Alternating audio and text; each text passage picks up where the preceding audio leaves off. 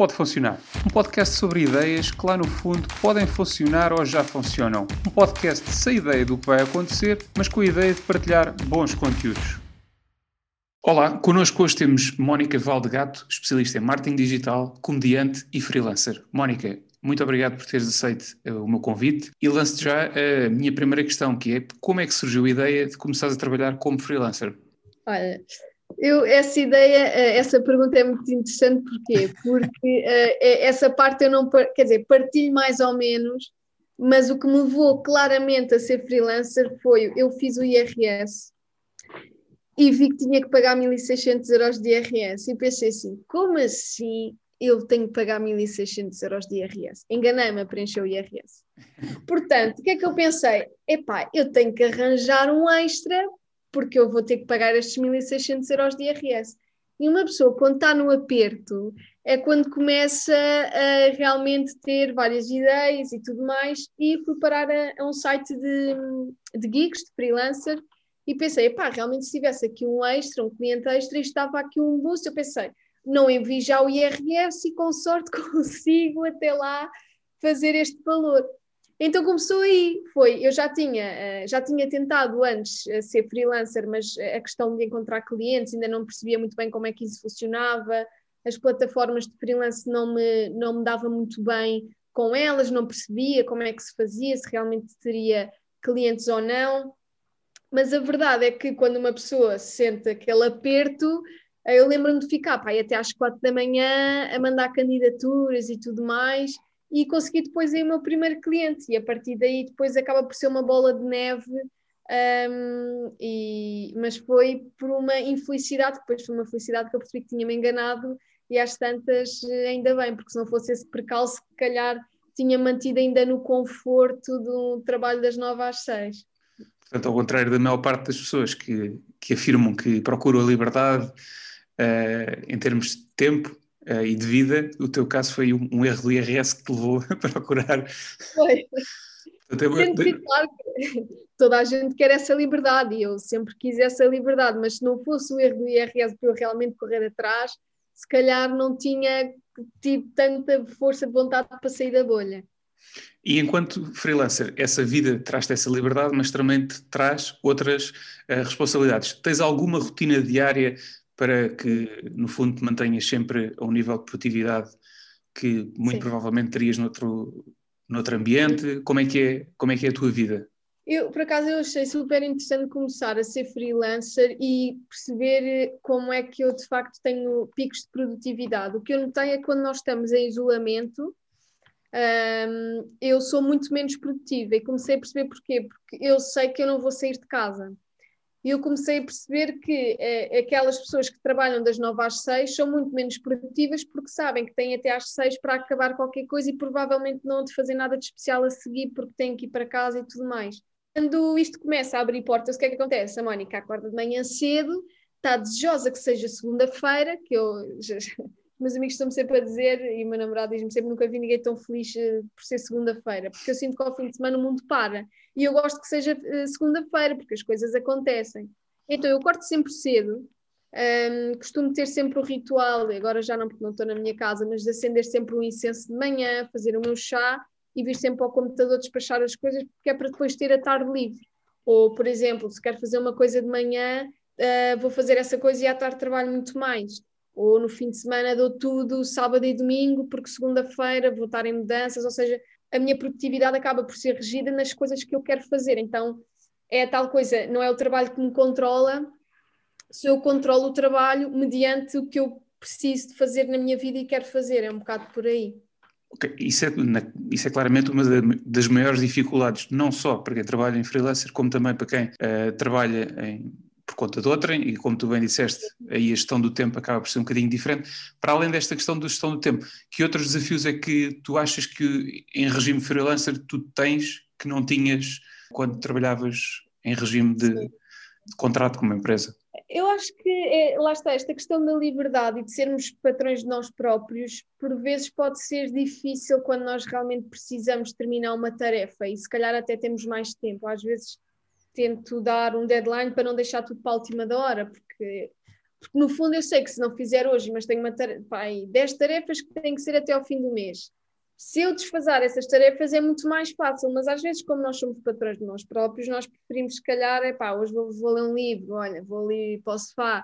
Não há aquela pressão que, se calhar, de deadlines que temos um, no trabalho. E, e, e eu acho que eu antes já sentia que precisava treinar muito a minha parte da disciplina, seja disciplina para comer melhor, disciplina para ter força de vontade para acordar de manhã e de treinar. E então eu acho que ser freelancer tem, eu tenho batido muito com esta questão da disciplina, tenho que me disciplinar, tenho que, não posso deixar levar, porque às tantas depois é uma bola de neve, eu fico estressada no fim do mês porque tenho tanta coisa para fazer, então uma pessoa acaba também por crescer nesse sentido. E outra coisa que eu também aprendi, uh, lá está, nós quando eu trabalhei em agência de comunicação, quando vem um cliente a mais, o ordenado não cresce. Vem um cliente, mais outro, uh, cresce o ordenado do patrão, mas o nosso não cresce. E quando nós nos apercebemos disso, é bom ganhar clientes, certo? É bom dizer que sim, vá, sim, pode ser, pode ser. Só que às tantas eu percebi que, espera lá, ok, que eu estou com muitos clientes, estou a ganhar bem, mas não estou a ter uma vida. Então eu não fui para freelancer para ter uma vida.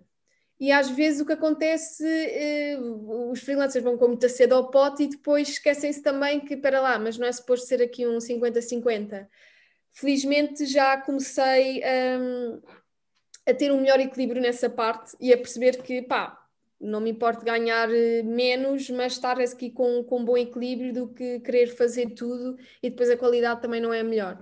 Eu acho que é uma, uma aprendizagem, lá está, uma pessoa vai fazendo, vai errando e vai aprendendo. E é também um conselho muito importante para quem estiver a ouvir e, e estiver neste momento também a começar a trabalhar como freelancer, concordo. Apesar de não trabalhar como freelancer, mas e não ter essa experiência como tens, mas, mas concordo que sim, que esse equilíbrio é de facto muito importante. Bom, numa, de, numa das tuas entrevistas, porque eu sou uma pessoa que faz o trabalho de casa e que faz investigação também, uh, ouvi que uh, te focaste, preferiste focar no mercado internacional e deixar uh, os clientes portugueses um bocadinho de lado. Porquê? Explica-nos porquê. Ainda hoje tive uma entrevista com um, futuro, com um possível cliente e é português. Eu comecei logo, o cliente já não conseguia entrar no Zoom, depois não conseguiu entrar noutra rede qualquer, e eu assim, pronto, tinha que ser português, já bem atrasado. Eu assim, eu ainda continuo a dar oportunidades, mas por acaso até correu bem. Mas tenho sempre este pé atrás porque ou são muito desorganizados, ou, ou, é, ou pagam pouco e querem muito, é, é mesmo, ou, ou, esperam que eu esteja realmente das nove às seis porque estou no mesmo país que eles, então acham que eu tenho que estar ali constantemente num diálogo com eles. Um, e, e, é só por isso que eu evito um bocado, porque acaba por ser um bocado prejudicial para mim enquanto freelancer, que muitas das vezes acham que eu sou da própria empresa e tenho que estar a cumprir aquele horário, talvez porque o mindset para o freelancer ainda não é tão open-minded como lá fora. Lá fora os clientes percebem, muitas vezes eles até trabalham custo por hora, portanto é aquelas horas por semana e pronto, e então eu prefiro muito mais, eu acho que o mindset de trabalho lá fora, mesmo a forma de dar feedback, eh, a forma como as pessoas se relacionam, acho que é muito mais profissional, eh, muito mais positiva, muito menos tóxica, e eu tenho aprendido muito até a saber eh, lidar com os outros através das inspirações de pessoas, de clientes meus a nível internacional, que eu acho que comecei a ser um bocado contaminada pelo mercado de trabalho em Portugal, que às vezes é muito de, de pessoas às vezes gerem muitas empresas com o coração, é muito coração na boca, e, e, lá fora eu gosto às vezes de receber um feedback que é o que é, ela está a ser profissional e mesmo que esteja a dizer que não gosta, é o que é. O, o Tuga já é mais, não sei, fica ali numa situação um bocado mais chata, ou é, ou é super amigo, ou é assim, ou não gosta de nada e uma pessoa não percebe, é porque se calhar não está nos dias dele, então tenho sempre aquela reticência em relação aos clientes portugueses concordo também uh, com, com, essa avaliação, mas e depois fala-se muito na questão de educar o mercado. Uh, tu até trabalhas também como, como, na área do marketing digital, que o nosso mercado precisa de muita educação para essa área, mas a questão também é na forma como a relação que as empresas ou os empresários têm com os freelancers. Fala-se, como eu dizia, da questão de, ah, temos que educar o mercado, etc. Que tipo uh, de educação é que nós poderíamos dar aos empresários para uma melhor relação com quem trabalha regime freelancer? Eu acho que acaba por ser um bocado difícil porque os próprios empresários não têm um limite de não só de horário, não só de vida pessoal para profissional e lá fora tem.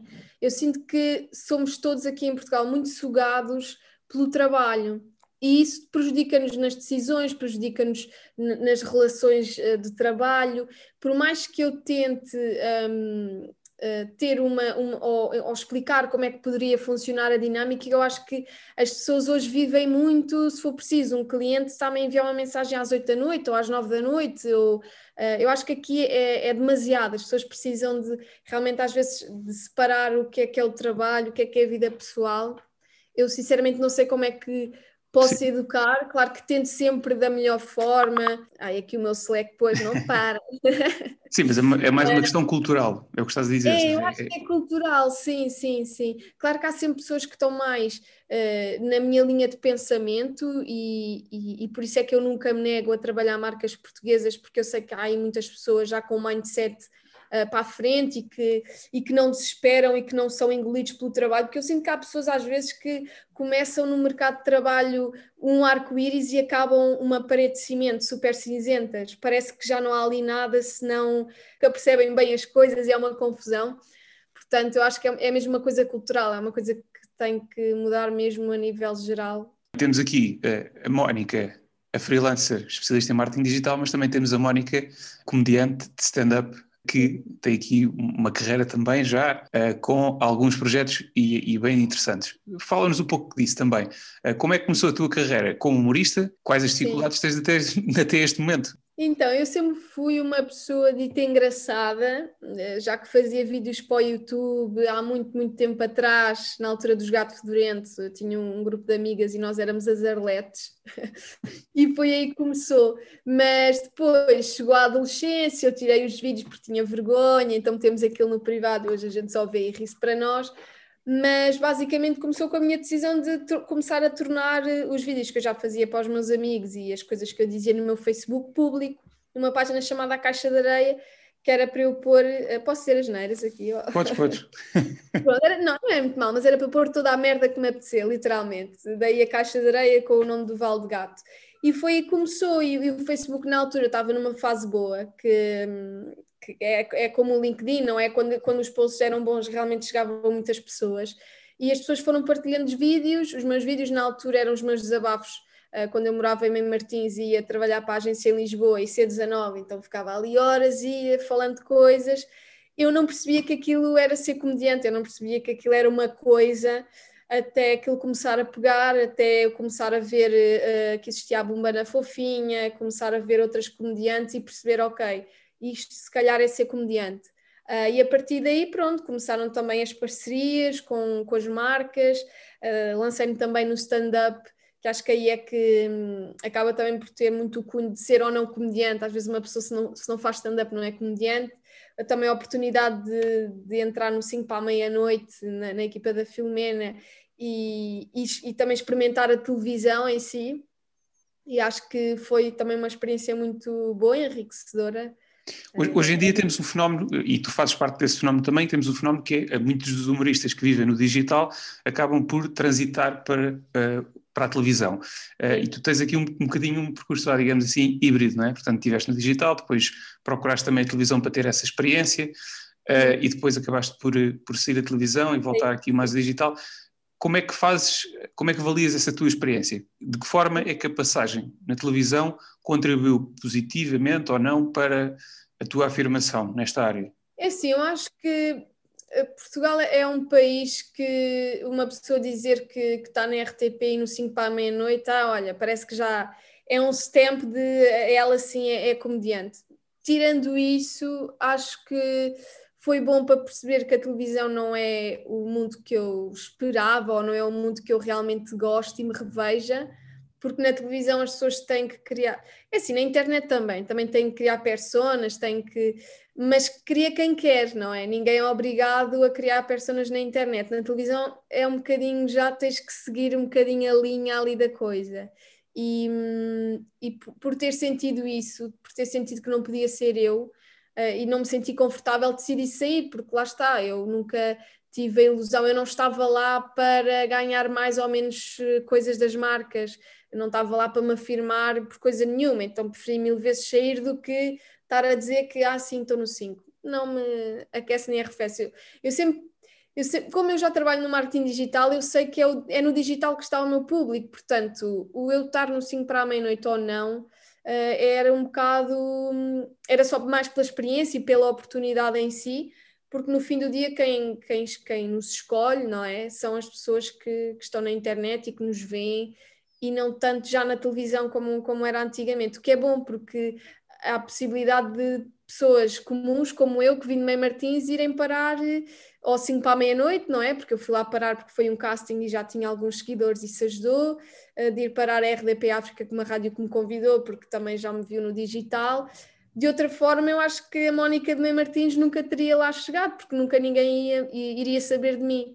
Seria muito difícil. E achas que alguma vez vais voltar ou à televisão ou à rádio? Sim, eu, eu gostava muito de, quiçá, voltar à rádio, porque eu acho que a rádio tem, uh, tem assim até muito mais liberdade do que eu acho do que a televisão. A televisão, uhum. depois tem lá o provedor e tudo mais, tem a RTP.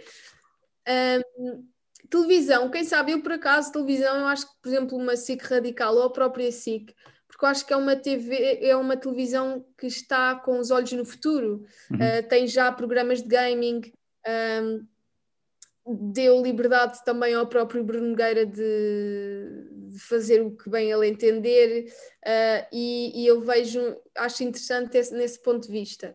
Não sei em que, em que formato seria, mas nunca digo uh, adeus não é, à, à, televisão. Lá está, nunca digas nunca, nunca se sabe o futuro, sim. Neste momento tens um projeto também online com outros uh, comediantes, a Pandilha, falamos um bocadinho sobre, sobre essa sim. ideia. Como é que surgiu? Qual é o objetivo? Sim. Como é que está a correr? Enfim. Então, a Pandilha, basicamente, lá está, é um grupo de seis comediantes, todos com um humor super diferente.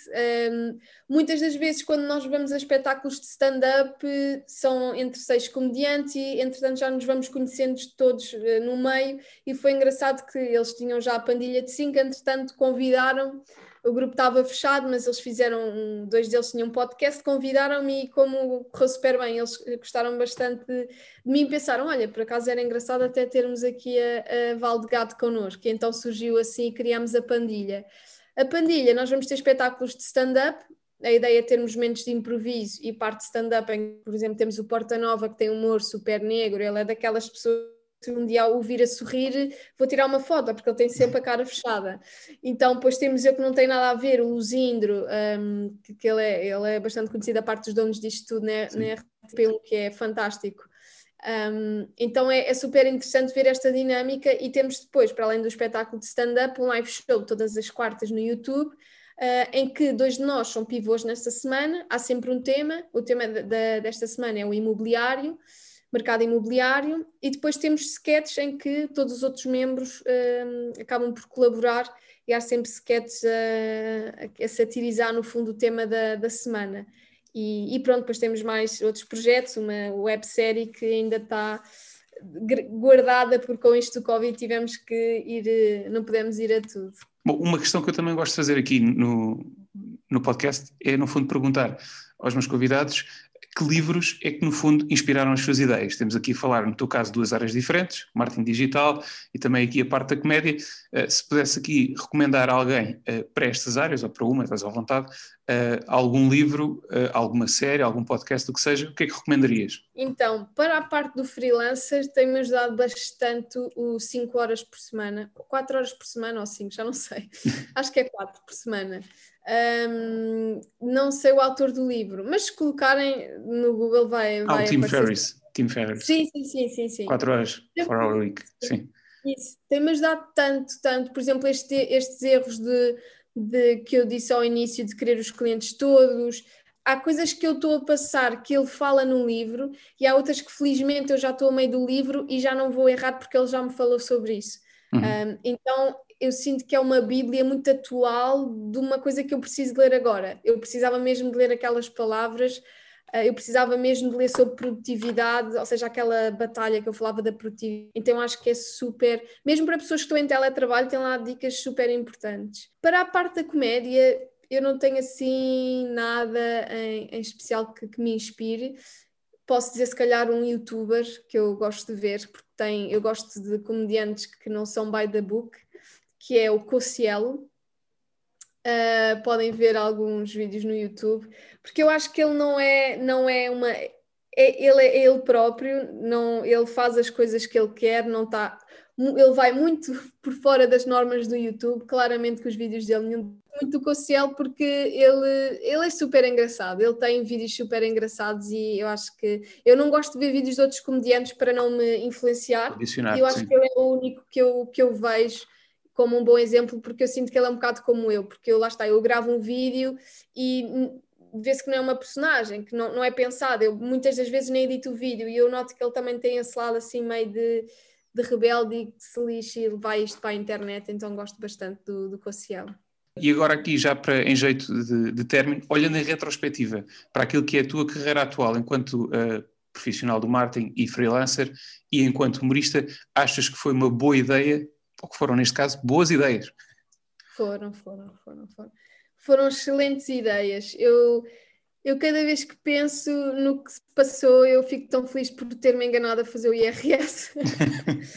Porque se não fosse assim, uh, super feliz por ser comediante. Eu, aliás, eu até tenho um cliente uh, em freelancer que neste momento estamos a juntar, ele como já viu que eu faço vídeos engraçados, eu já estou a produzir vídeos também para eles assim engraçados, a escrever, a, a escrever scripts, então às tantas já se está a juntar a freelancer de marketing digital com a parte do humor. E, e, hoje estava de manhã na praia e estava a pensar, bem, que bom como as coisas se alinham quando nós realmente fazemos aquilo que, que no fundo estamos destinados a fazer, ou seja, seguirmos mesmo o coração e irmos fazer aquilo que nós queremos, lá está, porque eu sinto que quando estava no mercado de trabalho eu estava tanto a insistir numa coisa que já não dava que quando realmente vamos pelo caminho que tem que ser, as coisas boas aparecem e tudo faz sentido. Então, eu acho que para já estou feliz e faz sentido, se calhar de futuro, daqui a uns anos, vejo-me talvez a, a, voltar para uma grande empresa, tipo um grande desafio, não digo que não, mas por agora estou mesmo bem e estou super feliz. Mónica, muito obrigado por teres aceito o meu convite, Obrigada. partilhaste con connosco também a tua experiência, um bocadinho também da tua, da tua história e vemos por aí então. Obrigado. Por aí, sim. Obrigada.